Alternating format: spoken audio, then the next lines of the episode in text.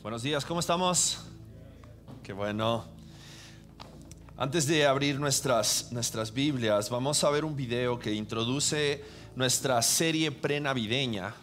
Vamos a estar durante los próximos tres domingos estudiando acerca de qué significa la venida de Jesucristo, por qué es importante que, que celebremos la Navidad. Entonces te quiero invitar a que prestes atención a la pantalla. Si estás en casa, sigue prestando atención a tu pantalla para que puedas estar viendo este video de introducción. La palabra paz es común en la mayoría de los idiomas. Las personas pueden hablar sobre tratados de paz o tiempos de paz. Eso significa la ausencia de guerra. En la Biblia, la palabra paz puede referirse a la ausencia de conflicto, pero también apunta a la presencia de algo mejor en su lugar. En el Antiguo Testamento la palabra hebrea para paz es shalom. En el Nuevo Testamento la palabra griega es eirene. El significado más básico de shalom es completo o entero. La palabra puede referirse a una piedra que tiene una forma perfecta y completa, sin grietas. También puede referirse a una pared de piedra terminada, que no tiene espacios vacíos ni ladrillos faltantes. Shalom se refiere a algo que es complejo, con muchas piezas, que está en un estado completo, pleno. Es como Job, que dice que sus tiendas están en un estado de shalom porque contó su rebaño y no le faltaba ningún animal. Esta es la razón por la que shalom puede referirse al bienestar de una persona, como cuando David visitó a sus hermanos en el campo de batalla y les preguntó acerca de su shalom. La idea central es que la vida es compleja, llena de partes, relaciones y situaciones en movimiento. Cuando cualquiera de estas cosas está fuera de línea o está faltando, tu shalom se destruye. La vida ya no está completa, necesita ser restaurada. De hecho, ese es el significado básico de shalom cuando la usas como un verbo. Traer shalom literalmente significa completar o restaurar. Entonces, Salomón trae shalom al templo incompleto cuando lo termina. O si tu animal accidentalmente daña el campo de tus vecinos, tú les shalom al darle un pago completo por su pérdida. Tomas lo que se ha perdido y lo restauras a plenitud. Lo mismo aplica para las relaciones humanas. En el libro de Proverbios, reconciliar y sanar una relación rota es traer shalom. Y cuando los reinos rivales en la Biblia hacen shalom, no solo significa dejar de pelear, también quiere decir que empiezan a trabajar juntos por el beneficio del otro. Este estado de shalom es el que se suponía que los reyes debían cultivar y rara vez sucedía. Así que el profeta Isaías anhelaba un futuro rey, un príncipe de shalom, y su reino traerá shalom sin fin. Un tiempo en el que Dios haría un pacto de shalom con su pueblo para remediar todo mal y sanar todo lo que se había roto. Esta es la razón por la que en el Nuevo Testamento el nacimiento de Jesús se anunció como la llegada de Eirene. Recuerda que esa es la palabra griega para paz. Jesús vino a ofrecer su paz a otros, como cuando les dijo a sus seguidores, mi paz les doy. Los apóstoles decían que Jesús hizo la paz entre los humanos arruinados y Dios cuando Él murió y resucitó de entre los muertos. La idea es que Él restauró a plenitud la relación rota entre los humanos y su Creador. Esta es la razón por la que el apóstol Pablo puede decir que Jesús mismo es nuestra Irene. Él fue el hombre completo y pleno que yo fui creado para ser, pero nunca pude ser. Y ahora Él me da su vida como un regalo. Esto significa que los seguidores de Jesús ahora son llamados a crear paz. Pablo instruye a las iglesias locales a mantener su unidad a través del vínculo de la paz, lo cual requiere humildad y paciencia y soportar a otros en amor. Convertirse en personas de paz significa participar en la vida de Jesús, quien reconcilió todas las cosas en el cielo y en la tierra, restaurando la paz a través de su muerte y su resurrección. Así que la paz requiere mucho trabajo, porque no es solo la ausencia de conflicto. La verdadera paz requiere tomar lo que está roto y restaurarlo a plenitud, ya sea en nuestras vidas, nuestras relaciones o en nuestro mundo. Y ese es el rico concepto bíblico de la paz.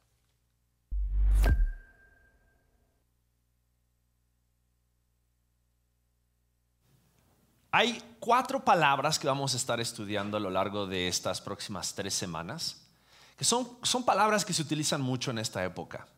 Se utiliza la palabra paz, se utiliza la palabra esperanza, se utiliza la palabra gozo y la palabra amor. Las vas a ver en muchos lugares, las vas a ver en tu arbolito de Navidad, las vas a ver en los anuncios que, que promueven la Navidad, que promueven las fiestas.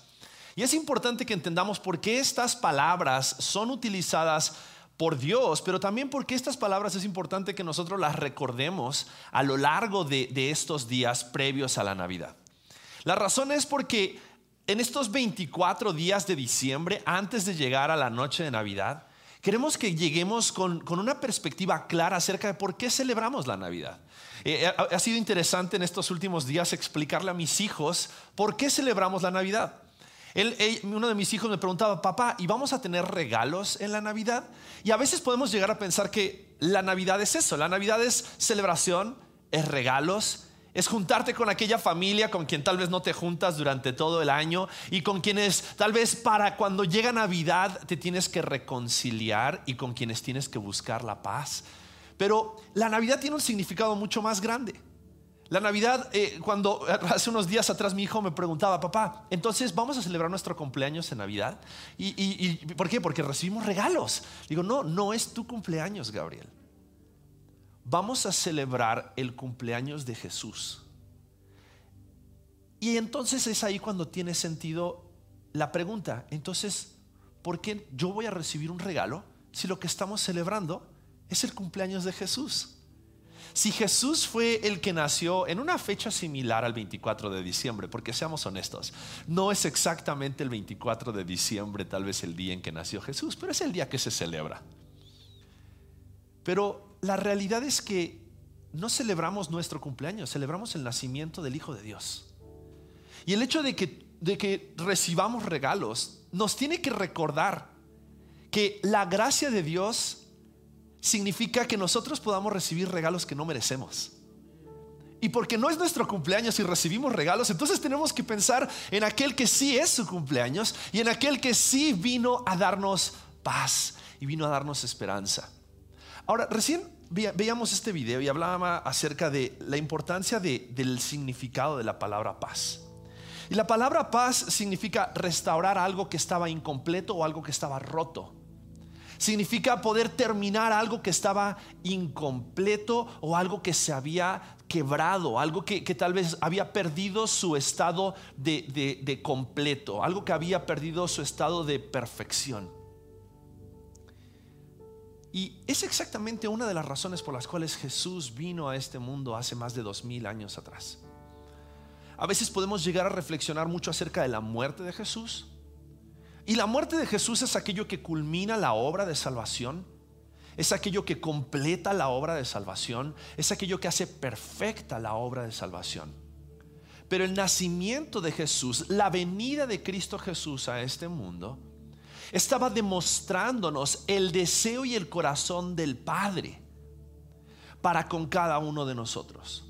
Porque el Padre estaba en una situación de conflicto con nosotros los hombres. Y vamos a, leerlo en Efesios capítulo 2, si tienes ahí tu Biblia. Abre tu Biblia en Efesios capítulo 2, a partir del versículo 11. Y vamos a darnos cuenta el día de hoy, hoy vamos a estar reflexionando en estas dos primeras palabras, paz y esperanza. Paz y esperanza.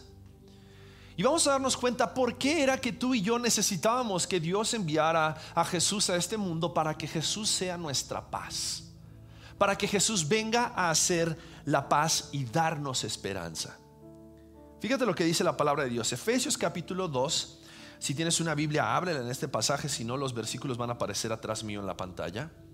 Pero a partir del versículo 11 dice así, por tanto, acordaos de que en otro tiempo vosotros los gentiles, en cuanto a la carne, erais llamados incircuncisión por la llamada circuncisión hecha con mano en la carne y en aquel tiempo estabais sin Cristo, alejados de la ciudadanía de Israel, ajenos a los pactos de la promesa, sin esperanza y sin Dios en el mundo.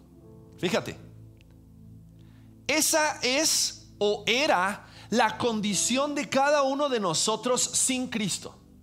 Sin Dios separados de la esperanza, separados de las promesas, sin esperanza acerca del futuro.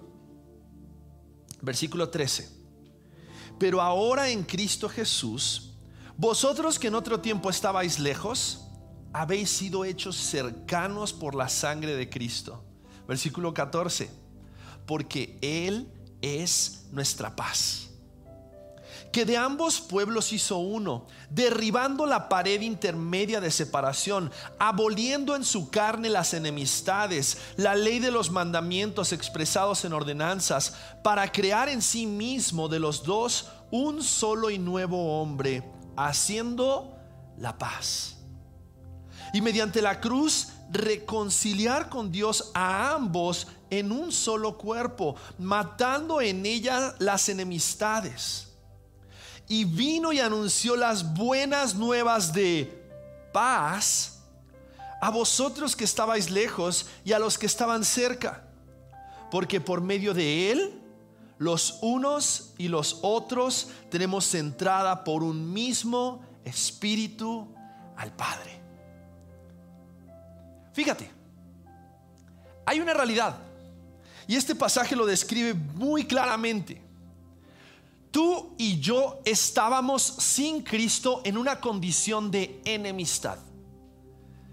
Y cuando tú estás, cuando tú tienes un enemigo, estoy seguro que tú no tienes enemigos. Pero cuando tú tienes un enemigo o cuando de repente no te llevas muy bien con una persona, lo menos que quieres hacer es hablar o cruzarte con esa persona en la calle. Es más, Entras a algún restaurante, entras a algún lugar donde hay una persona que es tu enemigo o que te ha hecho algún mal o que te ha hecho algún daño y lo primero que haces es voltear la cabeza al otro, al otro lado y, y seguir tu camino tratando de evitar siquiera que te vea. Porque, porque hay algo que, causa conflicto, hay algo que, que ha roto la relación, que ha roto la amistad que tal vez tenías con esa persona. Y puede ser que fue una cuestión de una relación sentimental, o fue tal vez alguna cuestión de una situación laboral, o puede ser alguna situación familiar que te ha puesto en enemistad con esa persona. Y cuando estás en enemistad con una persona, no quieres verlo, lo evitas. Y muchas veces ese sentimiento es mutuo. Pero si algo tenemos que darnos cuenta a través de este pasaje, y algo que quiero que veamos el día de hoy, es que aunque éramos enemigos de Dios, y Dios tenía todo el derecho, porque quienes fuimos en contra de Dios, pecamos en contra de Dios, rompimos la relación con Dios, atentamos en contra de la amistad que había originalmente creada por Dios, fuimos nosotros. Nosotros fuimos los que causamos esta enemistad. Nosotros fuimos los que causamos el conflicto. ¿A causa de qué? Dice la Biblia, a causa de nuestro pecado. Cuenta la historia, cuenta la Biblia en Génesis que Dios creó todas las cosas buenas y perfectas. Y el mundo había sido creado en un estado de paz, donde dice la Biblia que los animales convivían unos con otros, no había conflicto. El hombre vivía en un jardín perfecto, donde dice la palabra de Dios que él, él, él administraba todas las cosas en este jardín. Es más, no tenía ni siquiera que regar las plantas.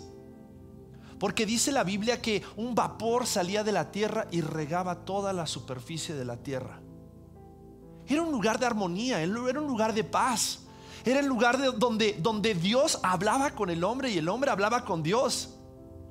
Donde el hombre podía caminar desnudo sobre la tierra, la mujer desnuda que también había sido creada por Dios de una costilla del hombre y caminaban juntos en paz y dice, no se avergonzaban el uno del otro. Era, una, era, un contexto y una creación perfecta donde todas las cosas habían sido hechas perfectas. Pero un día el hombre decidió desobedecer e ir en contra de la voluntad de Dios. El hombre decidió que lo que Dios tenía para él no era tan bueno como Dios había dicho que era cuando creó todas las cosas. El hombre creyó que él podía decidir por sí mismo acerca de qué cosas le convenían y qué cosas eran buenas para él. Y cuenta la palabra de Dios que el hombre fue tentado, la mujer fue tentada a comer de un árbol que Dios había prohibido que ellos nunca comieran. Había un solo árbol. del cual ellos no podían comer, de todos los árboles podían comer. Pero cuando el hombre y la mujer fueron tentados a desobedecer, ir en contra de Dios, ellos sabían que en el momento en el cual ellos comieran de ese árbol, porque Dios les había dicho, si ustedes comen de ese árbol, ustedes morirán. Y la serpiente vino y le engañó al hombre y a la mujer y les dijo, Dios sabe que si ustedes comen del árbol no morirán. Porque el enemigo dice la palabra de Dios que ha venido para hurtar, matar y destruir. Y Él ha venido para destruir la relación original que Dios había diseñado para el hombre y para Dios.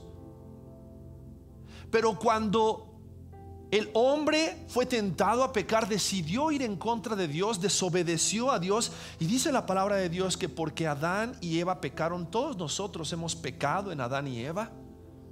Porque todos nosotros hemos hecho lo malo. Todos nosotros en algún momento hemos pecado, hemos desobedecido a Dios y sus mandamientos. Todos nosotros hemos ido en contra de la voluntad de Dios y por tanto hemos quebrado, hemos fracturado, hemos roto, hemos, dice la palabra de Dios, hemos sido destituidos de la presencia de Dios. No porque Dios sea un Dios malo, no porque Dios sea un Dios que, que, se jacte de la venganza y que no quiera tener una relación con el hombre, pero porque nosotros mismos en Adán y Eva y en nuestras propias vidas hemos pecado. Hemos desobedecido a Dios. No hay ninguno que pueda decir yo nunca he pecado. Yo nunca he mentido, yo nunca he robado, yo nunca he desobedecido, yo nunca le he deseado la muerte a alguien. Ninguno. La Biblia dice, no hay justo ni aun uno, no hay quien haga lo bueno, no hay quien busque a Dios. Porque cuando Adán y Eva pecaron, lo primero que ellos hicieron no fue buscar a Dios y decir, Dios, ayúdanos a solucionar el problema en el cual nosotros nos metimos a causa del pecado. Dice la palabra de Dios que cuando ellos pecaron, lo primero que ellos decidieron hacer fue alejarse de Dios se escondieron, buscaron cubrir su pecado, buscaron cubrir su culpa, así como tú y yo muchas veces hacemos lo mismo. Así como tú y yo muchas veces buscamos cubrir nuestra culpa, cubrir nuestra vergüenza, cubrir nuestro pecado e intentamos hacer cosas buenas para tratar de parchar y remendar nuestra verdadera condición. No buscamos a Dios y buscamos su solución, buscamos dentro de nosotros mismos y comenzamos a hacer cosas buenas, pensando que las cosas buenas van a ser suficientes para poder estar de nuevo en una buena relación con Dios, para poder estar en paz. Porque dentro de nosotros, aunque sabemos que somos enemigos de Dios, estoy seguro que tú diariamente quieres estar en paz con Dios. Porque nuestro corazón anhela estar en paz. La realidad es que esa es también la verdad acerca de nuestras relaciones interpersonales. Porque aunque tenemos este dolor y tenemos esta enemistad con aquellas personas que nos han hecho mal o nosotros hemos hecho mal, dentro de nosotros sabemos que, ah, qué hermoso podría estar sin este sentimiento y poder estar en paz. Poder resolver este conflicto. Y ante la realidad de que tú y yo estábamos en este conflicto, en esta enemistad con Dios, en esta guerra con Dios, es que Dios decide enviar a su Hijo Jesús para que tú y yo podamos entonces ser reconciliados y esa restaura, esa relación que estaba rota, esa relación que, que, había sido destruida a causa de nuestro pecado, a causa del pecado original, el pecado de Adán y Eva, pero también a causa de cada uno de nuestros pecados, pudiera ser restaurada en Cristo Jesús. Ahora, si podemos rescatar una sola idea de este pasaje, creo que es la siguiente nuestra reconciliación con Dios, porque Dios anhela y desea reconciliarse con el hombre. Dios desea reconciliarse contigo, reconciliarse conmigo, reconciliarnos, reconciliarse con cada uno de los hombres. Pero nuestra reconciliación con Dios es resultado solamente de la obra de Cristo Jesús en la cruz. Para disfrutar entonces de una nueva relación con el Padre en el Espíritu Santo. Y quiero que veamos a lo largo de este pasaje cómo es que la razón por la cual Dios viene a darnos paz, La razón por la cual Cristo viene hace más de dos mil años atrás era porque no había nada que tú y yo podamos hacer para poder ser reconciliados. Lo primero que vemos este pasaje dice versículos 11 y 12. Dice, por tanto, acordaos de que en otro tiempo vosotros los gentiles en cuanto a la carne erais llamados incircuncisión por la llamada circuncisión hecha con mano en la carne. Y en aquel tiempo estabais, fíjate, versículo 12, sin Cristo alejados de la ciudadanía de Israel y ajenos a los pactos de la promesa, sin esperanza y sin Dios en el mundo. La realidad es que tú y yo no teníamos forma de ser reconciliados con Dios por nosotros mismos. Tú y yo, dice aquí la palabra de Dios, dice, éramos llamados sin circuncisión por la llamada circuncisión. Y no está hablando acerca de una cuestión física solamente, está hablando acerca de una cuestión espiritual. Sabes, tú y yo no éramos del llamado pueblo escogido de Dios. Muchos de nosotros que estamos aquí tal vez seríamos considerados delante de los ojos del pueblo de Dios, del pueblo de Israel, seríamos considerados como gentiles. Seríamos considerados como aquellas naciones paganas que no buscan a Dios no éramos parte de este pueblo escogido de Dios, por eso dice, éramos llamados de la incircuncisión y en aquel tiempo estabais sin Cristo, alejados de la ciudadanía de Israel. Dios eligió a un pueblo, el pueblo de Israel, un pueblo escogido por Dios, ¿para qué? Para ser su nación santa, para ser su nación llamada por Él.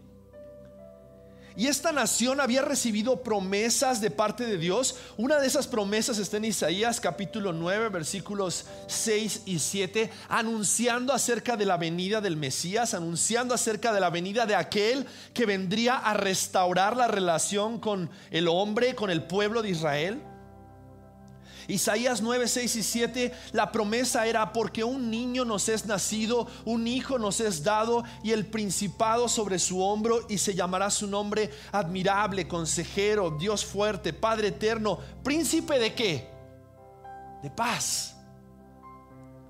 Y lo dilatado de su imperio y la paz no tendrán límite sobre el trono de David y sobre su reino, disponiéndolo y confirmándolo en juicio y en justicia desde ahora y para siempre. Y el celo de Jehová de los ejércitos hará esto. Sabes, el pueblo de Israel tenía promesas y tenía un pacto de parte de Dios. De que aquella relación que había sido rota por el hombre a causa del pecado iba a ser restaurada y reconciliada por uno que vendría que sería llamado el príncipe de paz, que vendría a traer un reino de paz, una paz espiritual entre el hombre y Dios. Ahora, como tú y yo no éramos parte de esa ciudadanía, como tú y yo no éramos parte de esa promesa, como tú y yo no éramos parte, no somos parte del pueblo de Israel, a menos que alguno de aquí en, este momento pueda decirme que tiene algunas raíces hebreas, pero ninguno de nosotros era parte de esa promesa, era parte de ese pacto, era parte de ese grupo. Éramos ajenos a los pactos de la promesa. Por lo tanto, dice la Biblia, estábamos sin esperanza y sin Dios en el mundo. No había nada que tú y yo pudiéramos hacer para poder estar en paz con Dios. No hay nada que tú y yo podamos hacer en nosotros mismos para estar en paz con Dios. Hay algunas personas que pueden decir, pero Pablo, somos creación de Dios. ¿Cómo Dios va a crear al hombre y después dejarlo a la, merced, de sus propias decisiones y de su propio destino? Somos creación de Dios, por lo tanto somos todos hijos de Dios, ¿no? ¿No? La Biblia dice que Dios eligió a un pueblo para ser su hijo y ese pueblo era el pueblo de Israel. Y como tú y yo no éramos parte de ese pueblo, no éramos parte de Israel, estábamos ajenos a esa promesa. Por lo tanto, no teníamos esperanza de restauración. No teníamos esperanza de reconciliación. Estábamos destinados a continuar en enemistad con Dios por el resto de la eternidad. Sin embargo, había un pueblo al cual Dios había prometido reconciliación y restauración, el pueblo de Israel. Ahora, ¿Dios es injusto entonces por haber elegido solamente un pueblo y no habernos elegido a nosotros? No. Por supuesto que no. Porque quienes decidieron romper el pacto y quienes decidieron ir y pecar en contra de Dios, fuimos nosotros. Nosotros merecemos la condenación y el castigo de estar separados de Dios y de que la relación esté rota a causa de nuestro propio pecado. Por lo tanto, el juicio de Dios es justo. No había nada que tú y yo, no hay nada que tú y yo podamos hacer para poder ser reconciliados, restaurar la relación con Dios. No hay nada que por nosotros mismos pueda llevarnos a ser reconciliados con Dios. Pero fíjate lo que dice el versículo 13 de Efesios capítulo 2 y ahí es donde la historia cambia.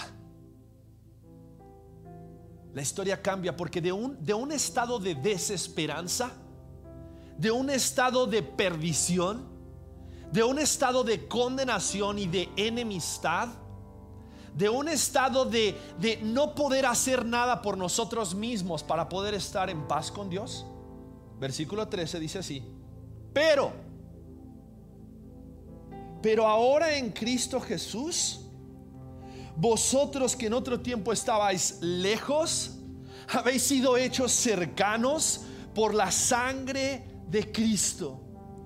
Porque Él es nuestra paz, que de ambos pueblos hizo uno, derribando la pared intermedia de separación, aboliendo en su carne las enemistades, la ley de los mandamientos expresados en ordenanzas, para crear en sí mismo de los dos un solo y nuevo hombre, haciendo la paz. Y mediante la cruz reconciliar con Dios a ambos en un solo cuerpo, matando en ella las enemistades. Aquello que había sido diseñado, esa cruz que había sido creada para matar a aquellos que habían tal vez roto la ley de los romanos, se convirtió aquello que había sido creado para matar al hombre, se convirtió en aquello que Dios utilizó para matar aquello que condenaba al hombre. La enemistad con Dios a causa del pecado del hombre fue matada en esa cruz del Calvario. Tu pecado y mi pecado que nos condenaban fueron colgados en esa cruz del Calvario.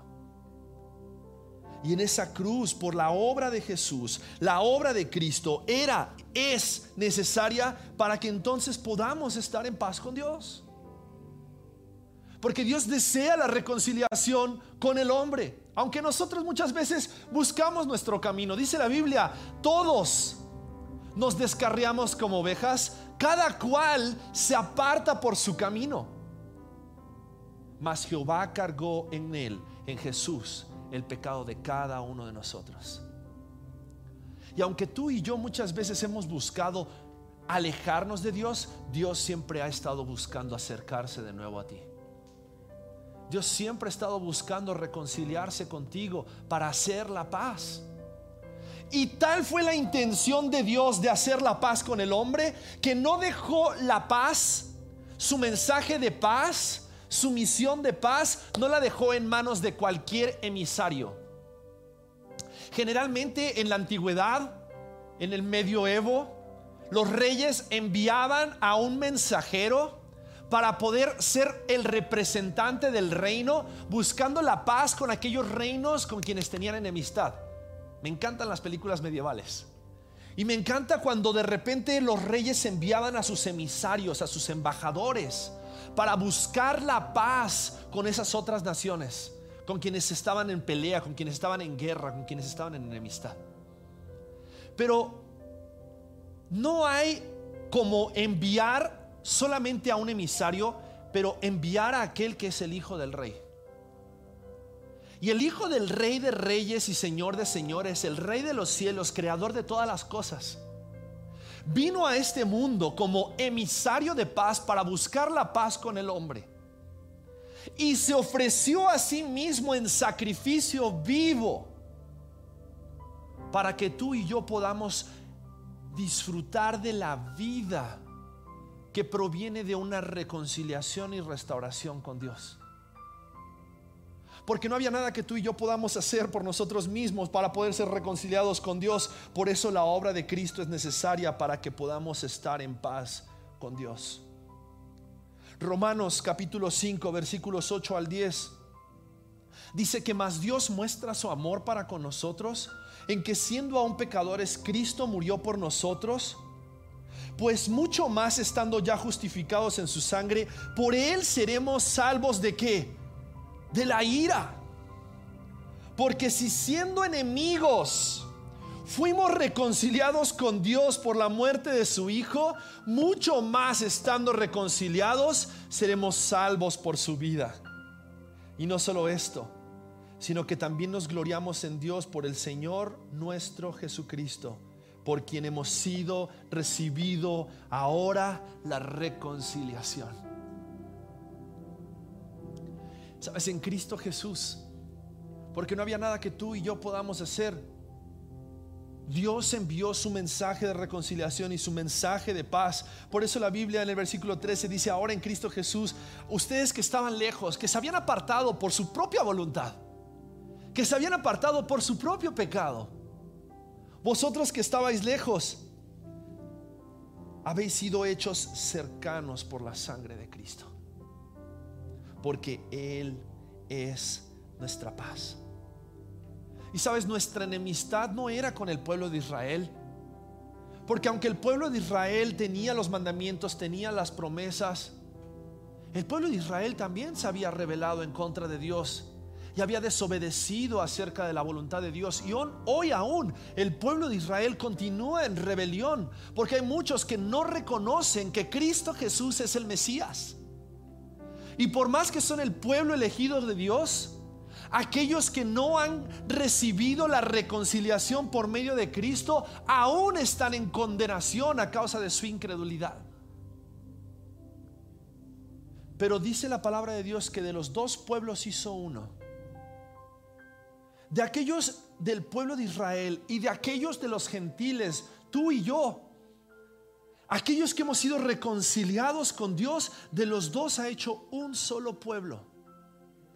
Y este único pueblo es representado, es reconocido, no por seguir los mandamientos, sino por seguir a Jesucristo. Porque es en Cristo Jesús, no en el cumplimiento de la ley, que nosotros podemos encontrar salvación, reconciliación, el perdón de nuestros pecados. La obra de Cristo es necesaria para que podamos estar en paz con Dios. Pero lo último que vemos en este pasaje es que en Cristo tenemos una nueva relación con el Padre por medio del Espíritu Santo. Fíjate lo que dice en el versículo 16, dice que mediante la cruz Él vino a reconciliar con Dios a ambos en un solo cuerpo, matando en ella las enemistades, versículo 17, y vino y anunció las buenas nuevas de paz a vosotros que estabais lejos y a los que estaban cerca, versículo 18, porque por medio de Él, los unos y los otros tenemos entrada por un mismo espíritu. ¿A quién? Al Padre. Sabes, es en Cristo Jesús que Dios quiere hoy que tú y yo podamos experimentar una nueva relación con el Padre. Esa relación que había sido destruida, fragmentada a causa de nuestro pecado por medio de la cruz del Calvario y la sangre derramada de Cristo Jesús, hoy puede ser restaurada, hoy puede ser reconciliada, hoy puedes salir de este lugar sabiendo que estás en paz con Dios. Porque el Espíritu Santo de Dios, a aquellos que hemos creído en Cristo Jesús, dice la palabra de Dios que Él es el sello, Él es el anillo que selló la promesa, que selló un nuevo pacto a través del cual hoy podemos estar en paz con Dios y disfrutar de una nueva relación con Dios por medio de su Espíritu. Gálatas capítulo 4 versículos 1 al 7 dice así. Entre tanto que el heredero es niño, en nada difiere del esclavo, aunque es señor de todo, sino que está bajo tutores y curadores hasta el tiempo señalado por el Padre. Así también nosotros cuando éramos niños estábamos en esclavitud bajo los rudimentos del mundo.